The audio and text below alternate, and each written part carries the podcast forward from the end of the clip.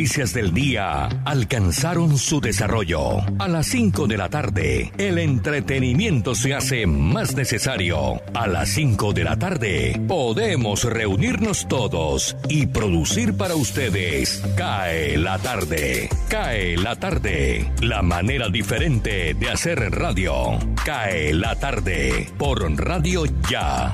Lunes a viernes. La tarde, cae la tarde, cae la tarde. Conduce Jimmy Villarreal.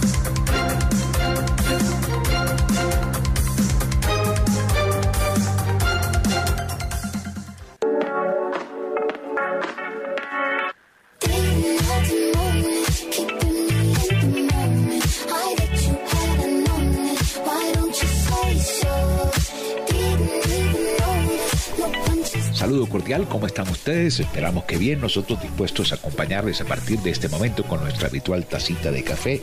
Hoy es jueves 17 de junio, el día 168 de este año. Restan en nuestro almanaque un total de 197 días para que concluya este 2021. Vamos a las fechas de hoy, las efemérides. Un 17 de junio de 1972 estalla el caso Watergate en los Estados Unidos, considerada la mayor trama de espionaje político más importante en el mundo, en que la administración del presidente Richard Nixon intervino en la campaña electoral del año de 1972, año en que cinco individuos intentaron forzar la entrada de la sede del Partido Demócrata y fueron descubiertos. El caso Watergate provocó la única dimisión en la historia de un presidente de Estados Unidos y fue destapado por los periodistas Bob Woodward y Carl Bernstein. Terminó con la renuncia del presidente eh, meses más tarde. En 1885 la Estatua de la Libertad llega al puerto de Nueva York. Por otro lado, eh, en el año de 1931, un día como hoy, fue la inauguración de la Plaza de Toros Monumental de las Ventas en España. En 1940 las tres repúblicas bálticas de Lituania, Letonia y Estonia caen bajo la ocupación de la Unión Soviética. En el año de 1967 China anuncia el éxito de sus pruebas con armas termonucleares. Y en el año de 1992, George Bush y Boris Yeltsin firman los acuerdos de cooperación y amistad sobre la reducción de sus arsenales nucleares. Arrancamos. Ya estamos listos, todo el equipo de trabajo, para entregar lo mejor de la información en CAE la tarde, en Radio Ya, 1430 AM, en simultánea por www.radioya.co y nos retransmite la consentida estéreo.com. Jimmy Villarreal, desde mi máster en casa, les dice: arrancamos en este tren. Bienvenidos. CAE la tarde, radio para compartir un café. Elvis Payares Matute. Bogotá. Ante la polémica que se ha generado en las redes sociales por el hundimiento del proyecto de matrícula cero propuesto por la oposición, el Ministerio de Educación afirmó el pasado miércoles en un comunicado que la gratuidad en la matrícula en educación superior pública ya es una realidad en el país. Aseveró la cartera educativa que desde el pasado 11 de mayo el gobierno ha adelantado las acciones que permiten que hoy la matrícula cero sea una realidad para los estudiantes de estratos 1, 2 y 3, que estudian en alguna de las 63 instituciones de educación superior públicas del país.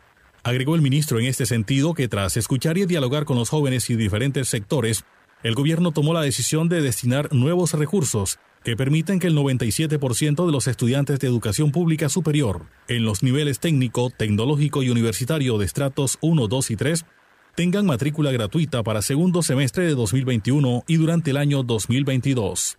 Al respecto, la ministra de Educación María Victoria Angulo aseguró que continuará recorriendo durante las próximas semanas todas las regiones del país para suscribir con instituciones de educación superior públicas los convenios que permitirán que los estudiantes de pregrado cuenten con matrícula gratuita.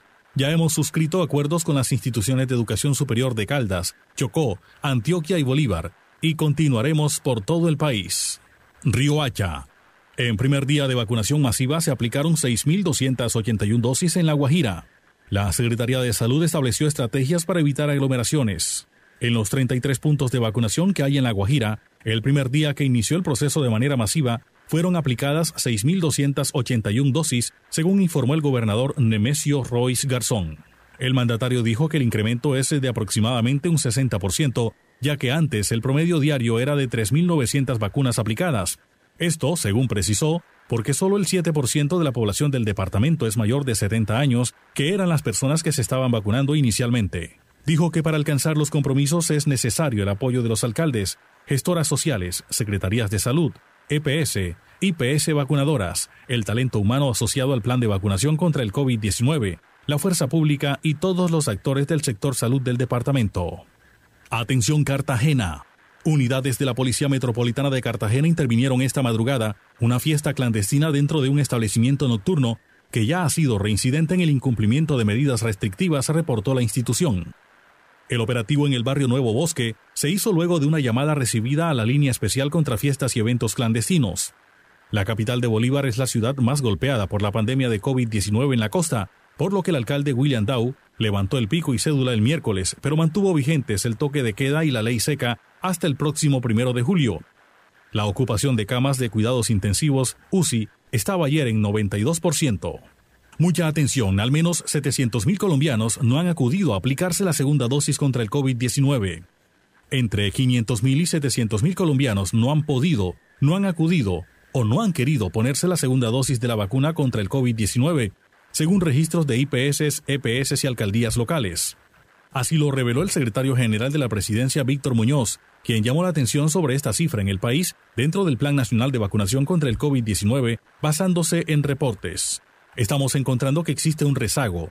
Lo hemos hablado con los mandatarios locales. Se había pedido que se hiciera una campaña de incentivo para que estas personas que requirieran la segunda dosis asistan a los procesos de vacunación. El funcionario sostuvo que estas segundas dosis se encuentran en refrigeradores en las diferentes secretarías de salud o entidades encargadas de la vacunación. Cae la tarde. Cae la tarde. Cae la tarde. La voz de América. Noticias del mundo.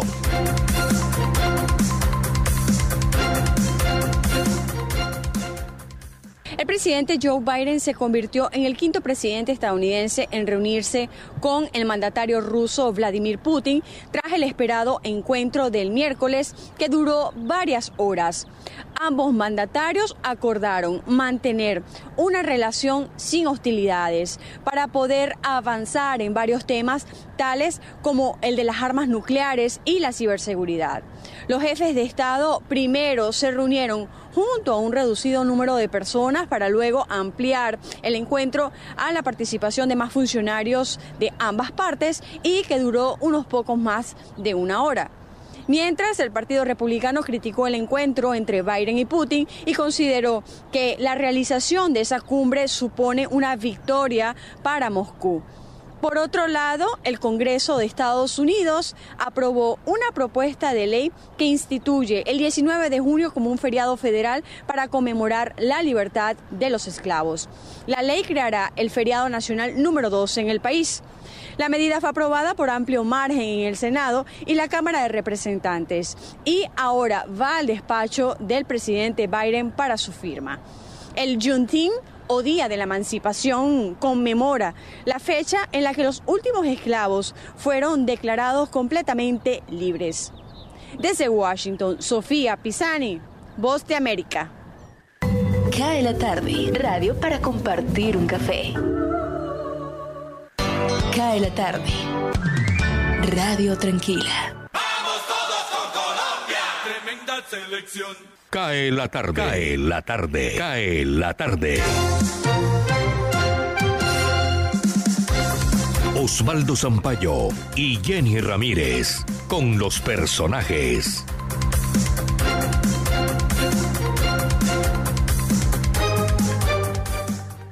Cae la tarde y aquí estamos con las noticias del día. 5.000 familias de los municipios del Atlántico, distintos de Barranquilla y Soledad, podrán recibir auxilios adicionales de vivienda. En Cae la tarde está con nosotros Alejandro Quintero, subsecretario de Vivienda del Atlántico. ¿Cómo se puede acceder a estos auxilios por 31 mil millones de pesos y qué municipios califican? Son los 21 municipios del departamento distinto a Barranquilla y a Soledad. En realidad son 5.000 subsidios que podrán ser aplicados por aquellas familias que cumplen con los requisitos del programa Mi Casa Ya. No requiere ningún cumplimiento adicional de requisito. Eh, va a recibir los cerca de 27 millones de pesos más 6 millones 400 mil pesos que entregará la gobernación del Atlántico a aquellas personas que tengan ingresos máximo de 1 millón 800 mil pesos y que escojan una vivienda de interés prioritario. Recordemos que estas viviendas de interés prioritario son aquellas que no superan los 81 millones de pesos. Es muy importante y el procedimiento es muy sencillo. Cuando encuentren la vivienda de su preferencia en el municipio de su preferencia, van a poder en las salas de venta mm, preguntar por el sobresubsidio, allí les darán las indicaciones y el paso siguiente será el de presentar la documentación necesaria para la aprobación de su crédito hipotecario en los bancos. Eso es todo el proceso que tienen que realizar.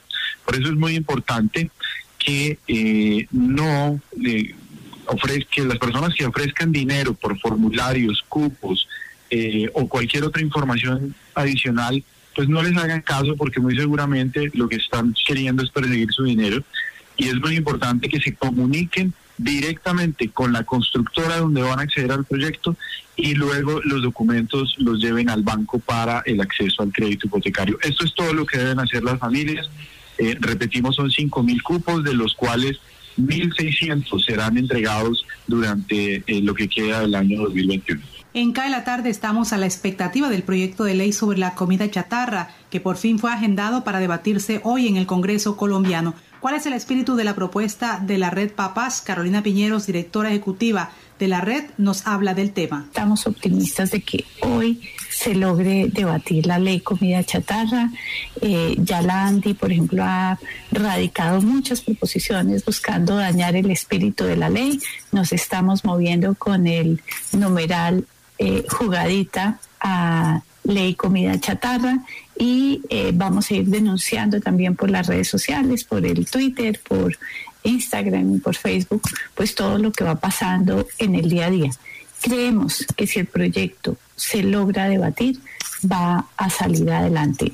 Entonces el reto es finalmente que ya que está en el orden del día, que fue un logro muy importante, pues se pueda debatir el día de hoy. Y mucha atención que desde la próxima semana salen de vacaciones los estudiantes de los colegios públicos de Barranquilla. ¿Cómo se recuperará el tiempo de paro y cuándo regresan los estudiantes de vacaciones? Saludamos al profesor José Ignacio Jiménez, presidente de ADEVA. Aquí en Barranquilla, hasta el momento, el calendario que tenemos académico, los estudiantes están en clase hasta el próximo viernes. Ahí viene una semana institucional, debido a que para la recuperación del tiempo en este que se utilizó en el paro, tenemos que llegar esperando directrices directamente de la ministra de Educación, ya que legalmente la única entidad que puede modificar el calendario académico es el Ministerio de Educación Nacional. Hasta el momento están en las mesas de negociación con la Federación Colombiana de Educadores y los anuncios que ha dado la ministra es que el calendario se modificará para el segundo semestre del año.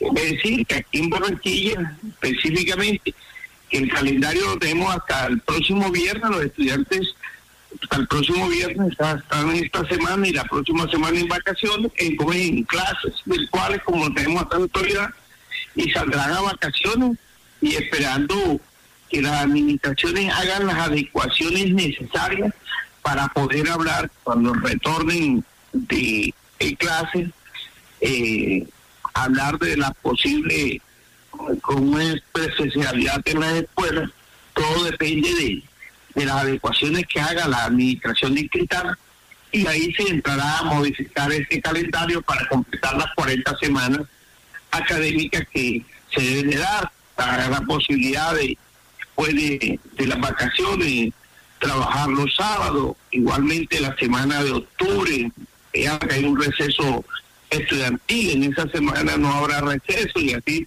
en ese orden de ideas se recuperará el tiempo de las actividades no laborales. Helmut Bellingroth es miembro del Comité Olímpico Colombiano en los Juegos de Tokio y está feliz, como todos los barranquilleros, por la sede para Barranquilla de los Panamericanos 2027. ¿Qué requiere y cómo se prepara la ciudad en escenarios deportivos? Bueno, es la primera vez que una organización de este tipo eh, no llega a la etapa de eh, elecciones, sino simplemente por consenso, ya que es un reconocimiento a la responsabilidad con que siempre eh, se ha cometido todos los eh, eventos deportivos en la ciudad de Barranquilla, sobre todo los últimos Juegos Centroamericanos del Caribe en el 2018, que fue una excelente presentación a nivel internacional como modelo de organización, como modelo de planificación, de ejecución y realmente pues nosotros nos sentimos muy satisfechos, muy contentos porque es un reconocimiento a esa responsabilidad que Barranquilla ha tenido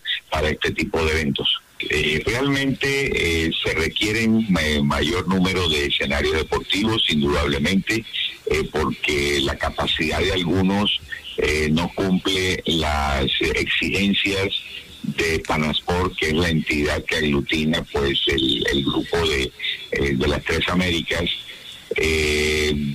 Estamos en proyección de una nueva piscina, de tener que otra piscina de 50 metros, necesitamos eh, otro coliseo cubierto. Hay muchas, eh, muchos escenarios que hay que eh, construir nuevamente. No es que ya está toda la logística desarrollada, que ya está toda la infraestructura desarrollada, no. Se necesita mayor inversión, se necesitan eh, cumplir las exigencias que son casi, casi eh, en igualdad con las exigencias para que se requieren para unos Juegos Olímpicos. Hay que recordar que es la antesala de unos Juegos Olímpicos, los Juegos Panamericanos, y las exigencias son casi, repito, casi iguales a unos Juegos Olímpicos y por ello requieren eh, series de aforo en los diferentes escenarios, porque la parte técnica sí cumple Barranquilla pero en número de aforo de los diferentes escenarios no lo cumple porque se exigen un mayor número. Entonces, por ello es que se van a proyectar algunos nuevos escenarios o complementar lo que ya están en el momento, como también eh, analizar si no solamente Barranquilla va a ser sede o vamos a tener algunas subsedes como Bogotá o como Cartagena o como para Santa Marta, que tiene los escenarios que se hicieron se realizaron y se construyeron ahora para Juegos Bolivarianos en Santa Marta y los Juegos eh, Nacionales ahora que se reflexió para Cartagena. Muchas gracias a Helmut Bellingroth. Para caer la tarde el informe de Jenny Ramírez y Osvaldo Sampaio Cobo. Feliz noche. Cae la tarde. Cae la tarde. Cae la tarde. Radio Francia Internacional. Noticias del Mundo.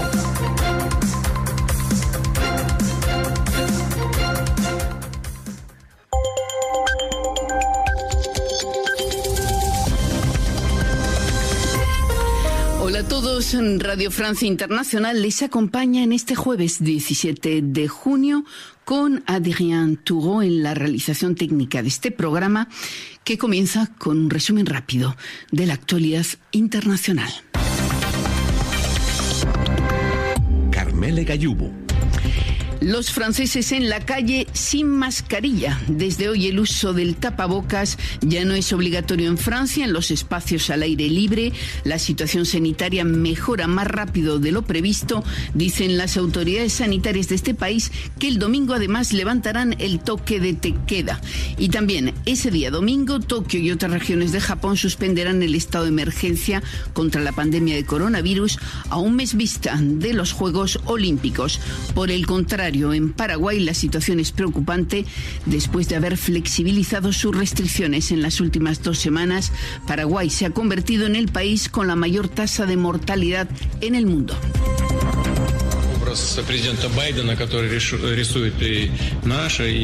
El presidente ruso Vladimir Putin afirmó hoy que está dispuesto a seguir dialogando con Estados Unidos si sus dirigentes también lo quieren. Una declaración en sintonía con su encuentro de ayer con el presidente Joe Biden en Ginebra, cumbre destinada a rebajar la tensión entre Moscú y Washington a pesar de sus numerosas divergencias.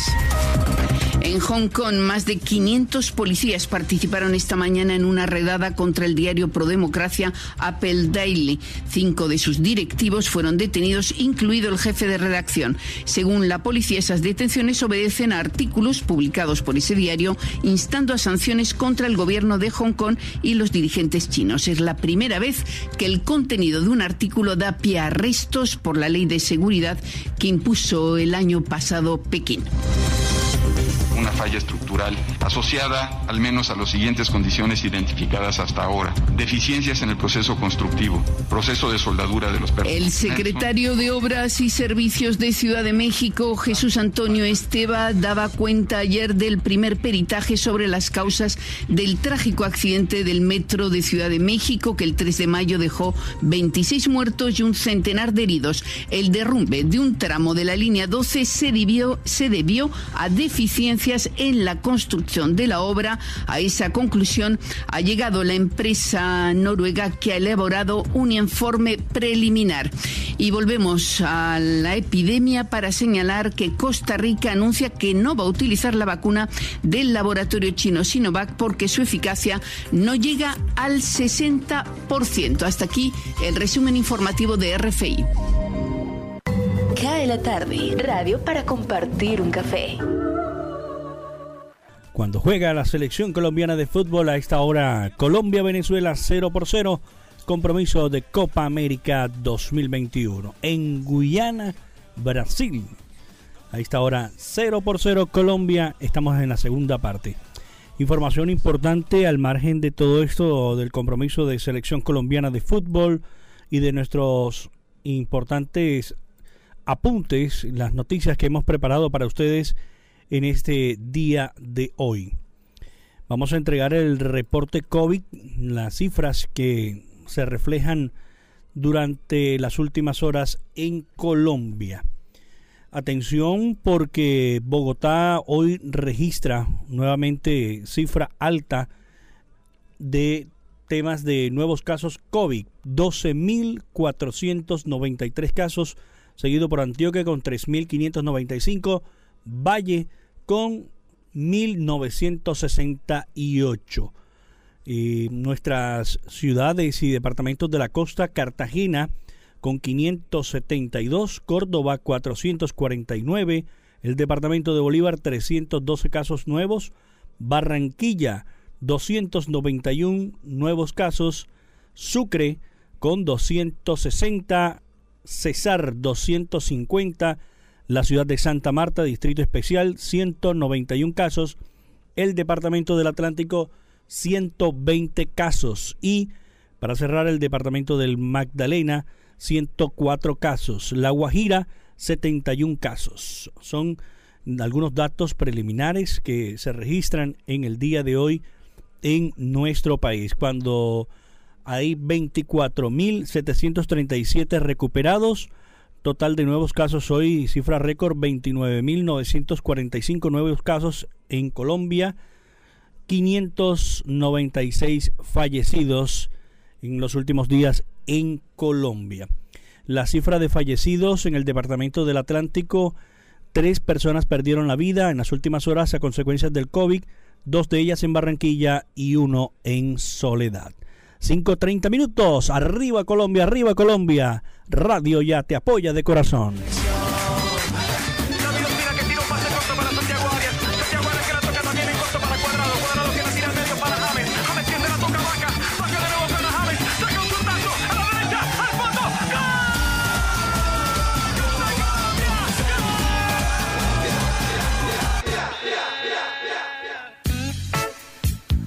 Bueno, hacemos una pausa, nos tomamos una tacita de café, vamos al break y ya continuamos con Cae la tarde en Radio Ya. Les recuerdo que este programa, eh, 15 minutos después que finaliza, se convierte en podcast y está disponible en todas las plataformas totalmente gratis.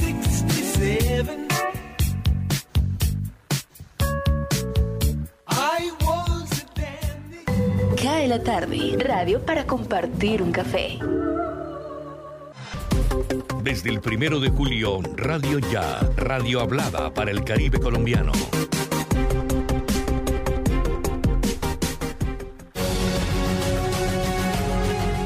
www.radioya.com es la radio digital de tu generación.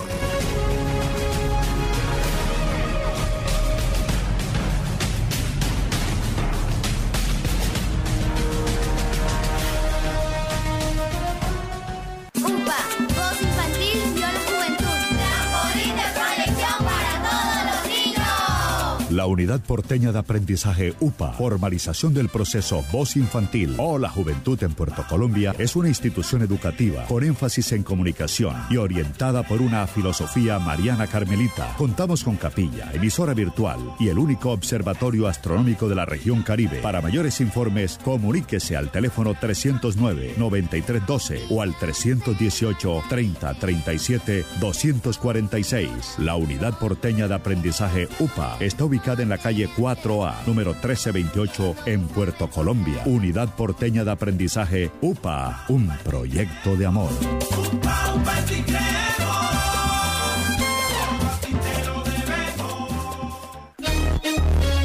Llegó la tienda express, el más espectacular programa de fidelidad para tenderos y consumidor final. La tienda express, módulo de mercadeo y radio promocional multimarcas que se comunica con los tenderos a través de la radio y visita las tiendas sembrando su producto. La tienda express, 20 años diseñando estrategias exitosas con las mejores marcas del país. La tienda express, mayores informes al 315 545 3545. 15 de julio 2021, 36 años de noticias ya, experiencia y vigencia, el periodismo en buenas manos.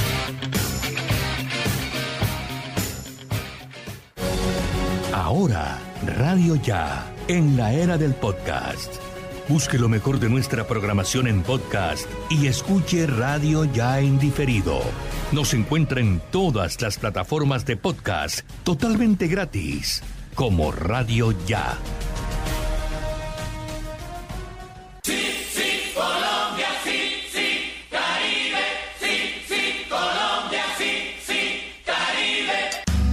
Tarde, Radio Blada, para regresar a casa. Cae la tarde, cae la tarde, cae la tarde.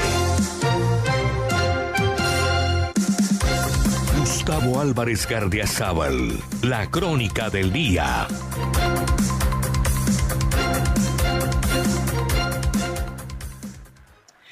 Ayer fueron 595 muertos por COVID y casi 28 mil infectados.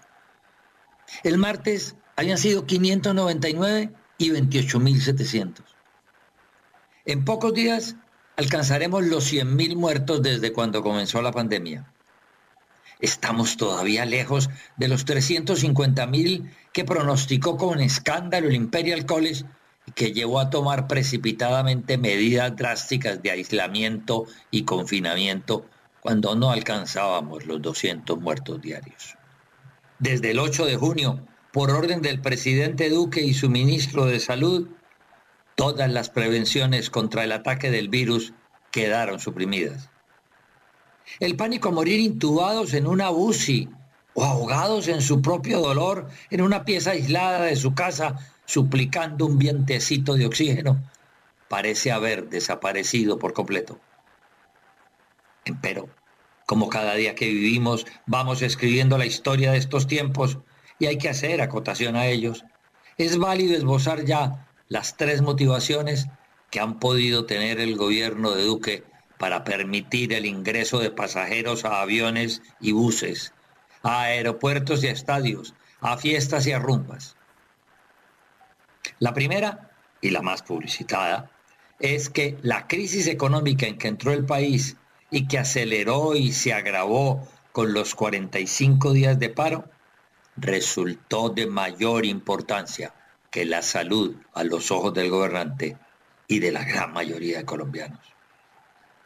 Mantener el ritmo de trabajo, el consumo y la compraventa de bienes y servicios pesó muchísimo más que el derecho a la vida, protegido con aislamientos y cuarentenas. Ya casi nadie se lava las manos y los que usamos tapabocas y escafandras de soldador somos mirados como extraterrestres. La segunda es empalagosa, pero no descartable por todo lo vivido durante esos tres años de gobierno de Duque. Es creer que la medida de la apertura a la pandemia, diciendo que se salvaba la economía, es fruto de la infinita capacidad de venganza de Duque con un país que no ha valorado positivamente su gestión y apenas si el 15% de los encuestados la califica como buena. Muy factible es que con ese espíritu vengativo que abona la vida diaria en Colombia, el presidente y su ministro hayan pensado que si lo que han hecho está tan mal valorado, pues es mejor parar de actuar previniendo y que se jodan. Y la tercera, que el grupo de consejeros fantasmas que los han disque rodeado en esta crisis les hayan convencido que Colombia puede convertirse en el país piloto para demostrar que nada de lo predicado por la OMS para atajar el COVID sirve y que es mejor seguir viviendo como si la enfermedad fuera una más, dejando que las jornadas diarias consuman el bicho sin sembrar intranquilidad. La historia se encargará de decir si fue alguna de ellas o las tres en conjunto. Ojalá estemos vivos para oír el cuento. Muchas gracias. Hablemos de música.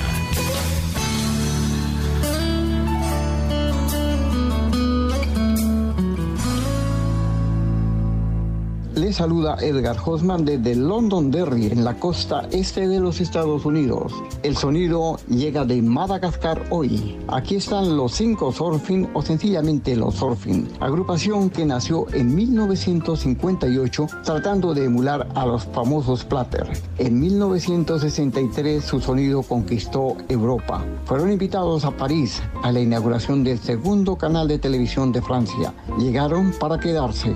Grabaron en 1963 165 el tema que les presento hoy. Tú serás mi baby.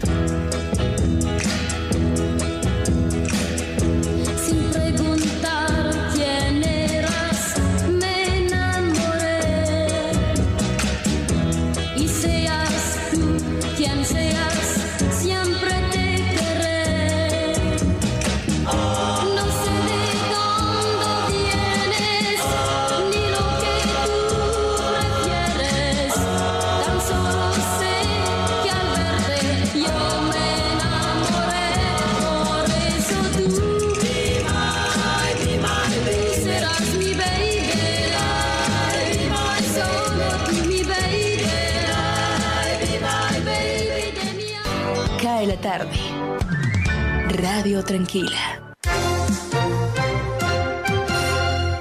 Cae la tarde, cae la tarde, cae la tarde. Desde el otro lado del planeta, Radio China Internacional. Esta es Radio Internacional de China. Los tres astronautas chinos a bordo de la nave espacial Shenzhou 12 entraron este jueves en el módulo central Tianhe de la Estación Espacial del país, informó la Agencia de Vuelos Espaciales Tripulados de China. La nave espacial tripulada china Shenzhou 12 se acopló exitosamente este jueves con el módulo Tianhe de la Estación Espacial del país. La nave espacial lanzada el jueves por la mañana completó el ajuste de estado orbital. Tras ingresar en la órbita, llevó a cabo un rápido encuentro y acoplamiento autónomo con el puerto frontal de Tianhe a las 3.54 por la tarde hora de Beijing, formando un complejo de tres módulos junto a la nave de carga Tianzhou 2. Todo el proceso se completó en aproximadamente 6,5 horas. Se trata del primer encuentro y acoplamiento de Tianhe con una nave espacial Shenzhou desde que el módulo central fuera puesto en órbita el 29 de abril. La nave espacial fue puesta en órbita mediante un cohete portador Gran Marcha 12F y despegó desde el centro de lanzamiento de satélites de Jiuquan en el desierto de Gobi, en el noroeste de China, a las 9.22 hora de Beijing por la mañana. Es la séptima misión tripulada de China al espacio y la primera durante la construcción de la estación espacial. También es la primera en casi cinco años desde la última misión tripulada realizada por el país asiático. Los astronautas permanecerán en el módulo central. El trabajo de los astronautas será más complicado y desafiante que en las misiones tripuladas anteriores, recalcó el director de la agencia. En la misión Shenzhou 12, la tripulación completará cuatro tareas principales en órbita. Primero, operarán y administrarán el complejo, incluyendo la prueba en órbita del módulo Tianhe, la verificación de los sistemas de reciclaje y de soporte vital, la prueba y el entrenamiento de operación del brazo robótico y el manejo de materiales y desechos. Segundo, trasladarán, montarán y probarán trajes espaciales extravehiculares y realizarán dos actividades entre ellas el montaje de una caja de herramientas extravehicular, el levantamiento de la cámara panorámica y la instalación de juegos de pompas extendidos. Tercero, llevarán a cabo experimentos de ciencia espacial y experimentos tecnológicos, así como actividades de divulgación pública. Cuarto, estarán a cargo de su propia salud a través del cuidado de las actividades de la vida diaria, el ejercicio físico y el monitoreo y la evaluación regulares de su propio estado de salud. A las 9 con 22 minutos de la mañana de este jueves despegó desde el centro de lanzamientos de satélites de Jiuquan en el noroeste de China la nave espacial tripulada Shenzhou 12 con tres astronautas quienes serán los primeros habitantes del módulo central de la Estación Espacial China Tianhe. Con ello, el país asiático alcanza un gran hito en el marco de su programa de exploración espacial, marcando el comienzo de la era de los astronautas chinos en el espacio. El portavoz del Ministerio de Relaciones Exteriores, Zhao Lijian, afirmó durante la rueda de prensa que los logros alcanzados en el programa espacial de China es un reflejo de la sabiduría y la determinación del país para el uso pacífico del espacio por parte de la humanidad. Se espera que en un futuro cercano los astronautas chinos e extranjeros puedan viajar juntos al Templo del Cielo, afirmó en su intervención en referencia a la estación espacial china conocida como Tianhe, cuyo acrónimo en chino es Armonía de los Cielos. El portavoz chino ratificó el compromiso del gobierno chino con el uso pacífico del espacio ultraterrestre, al tiempo que destacó la firme disposición del país en mantener una amplia cooperación e intercambios con otros países para compartir conocimientos y logros que se alcancen durante los viajes espaciales estipulados, teniendo siempre en cuenta los principios de uso pacífico, igualdad, beneficio mutuo y desarrollo común. Al entrar en la etapa del funcionamiento de la Estación Espacial Tianhe, indicó Zhao, China continuará profundizando y ampliando la cooperación y los intercambios internacionales para que la Estación Espacial de China se convierta en un laboratorio espacial en beneficio de toda la humanidad.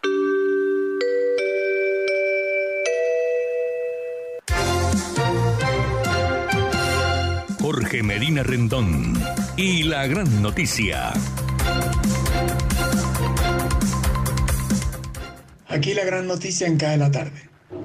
El gobierno ha ofrecido 500 millones de pesos por los autores del atentado terrorista contra un batallón militar en Cúcuta, norte de Santander, zona limítrofe con Venezuela, y que dejó un saldo de 36 heridos, tres de ellos de gravedad.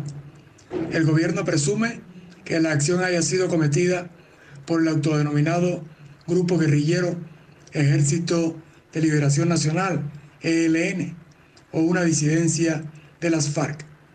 El gobierno nacional se ha movilizado hacia la zona en donde también se detecta algún tipo de presencia militar de los Estados Unidos. La inteligencia de Colombia, con el apoyo del FBI, realiza acciones conjuntas para esclarecer cómo fue que se produjo el atentado contra la instalación militar. En otro ámbito de la información, Colombia se acerca hoy a las 100.000 muertes por COVID-19 y ya llegó a la cifra de 599 muertes diarias, lo que habla de un tercer pico de la pandemia que coloca, que coloca al país en una meseta de devastación que para muchos no era posible de alcanzar.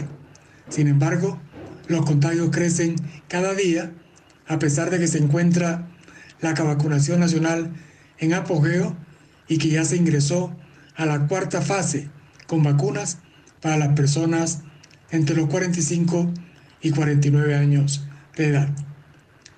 Teniendo en cuenta la orden impartida por el Comité Nacional de, del Paro, Colombia amaneció este miércoles sin bloqueos ni convocatorias a manifestaciones callejeras, pero reina la incertidumbre respecto de los acuerdos con el gobierno nacional para que la protesta social tenga punto aparte y no se mantenga en lo seguido.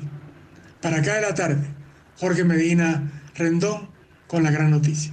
Cae la tarde radio para regresar a casa.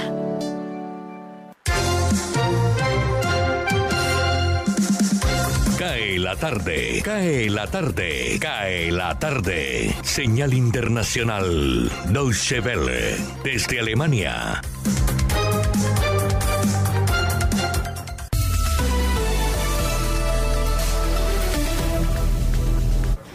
Este jueves, la Corte Suprema de Estados Unidos ha fallado en contra de una coalición de 17 estados conservadores liderados por Texas que pretendía anular la reforma sanitaria conocida como Obamacare.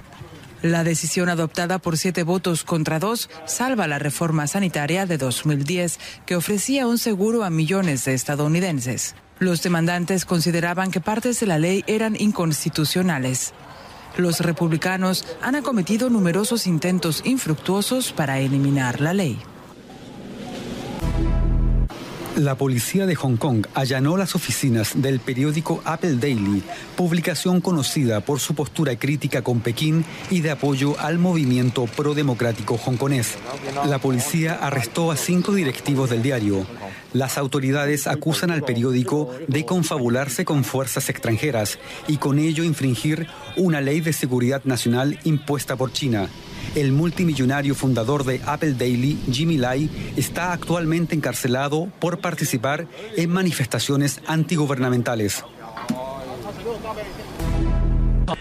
Unas siete horas después de su lanzamiento, una nave espacial tripulada china se acopló este jueves con éxito al módulo central de la primera estación espacial china en construcción. Los tres astronautas permanecerán tres meses en órbita y se dedicarán a realizar experimentos.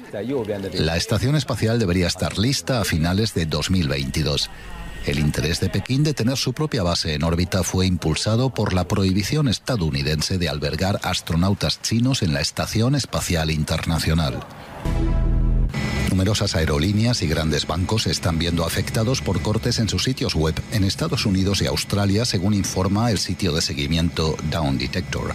Entre las compañías afectadas están Delta, American Airlines y el Commonwealth Bank, el mayor banco australiano. Según una de las empresas afectadas, la falla se debió a un problema de un proveedor de servicios tecnológicos. La estrella del tenis Rafael Nadal renunció a participar en el torneo de Wimbledon y en los Juegos Olímpicos de Tokio. El tenista explicó en redes sociales que tomó esta decisión para cuidarse y prolongar su carrera. Nadal perdió en las semifinales de Roland Garros la semana pasada. Con 20 victorias de Grand Slam en individuales masculinos, Nadal mantiene el récord de todos los tiempos junto con Roger Federer.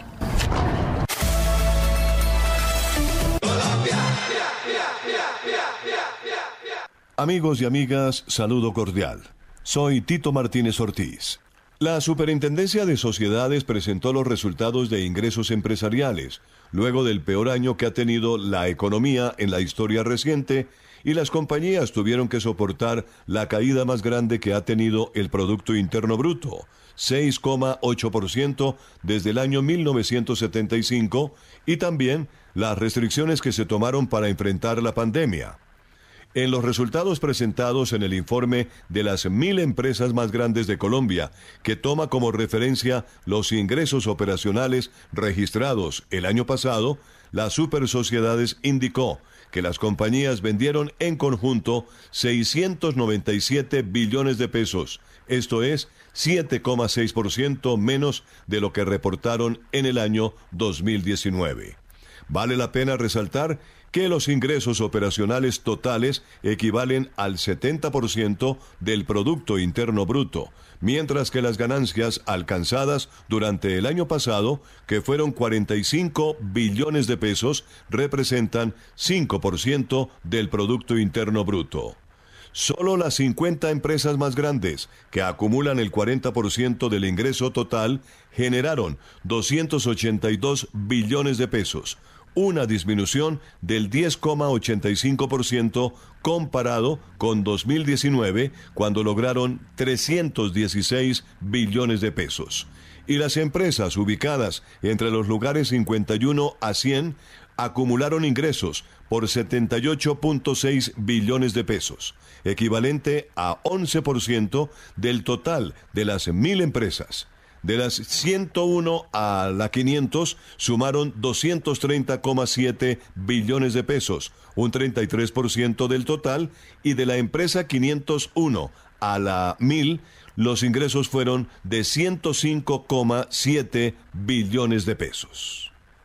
Cae la tarde, Radio Blada, para regresar a casa. Hablemos de música.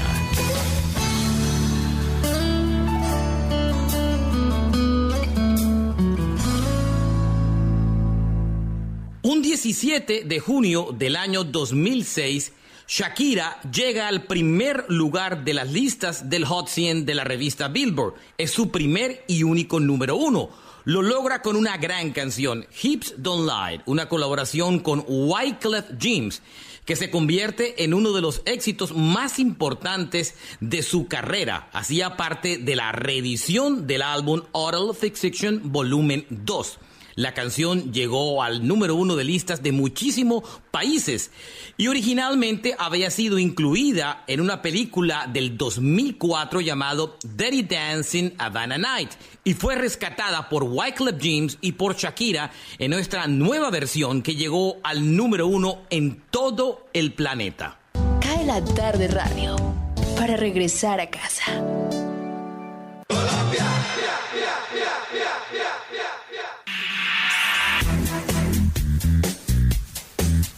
Se nos agotó el tiempo, volveremos mañana a una edición más de Cae la tarde aquí en Radio Ya. Este programa se transmite de 5 a 6 de la tarde en la señal 1430 y en simultánea por www.radioya.co. Nos retransmite la consentida estéreo.com. Les recuerdo que una vez finalice el programa lo consiguen en la plataforma de podcast preferido. Búsquenos como Cae la tarde en los podcasts de Radio Ya. Jimmy Villarreal les dice mil gracias. Mañana esperamos hacerlo mucho mejor. Feliz noche.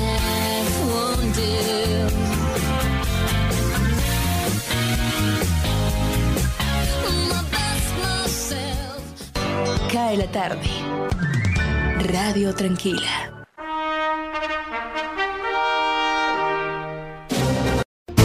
Llegó la Tienda Express, el más espectacular programa de fidelidad para tenderos y consumidor final. La Tienda Express, módulo de mercadeo y radio promocional que se comunica con los tenderos a través de la radio. La Tienda Express, una realización de Punto Marketing. Mayores informes en el 315 545 3545.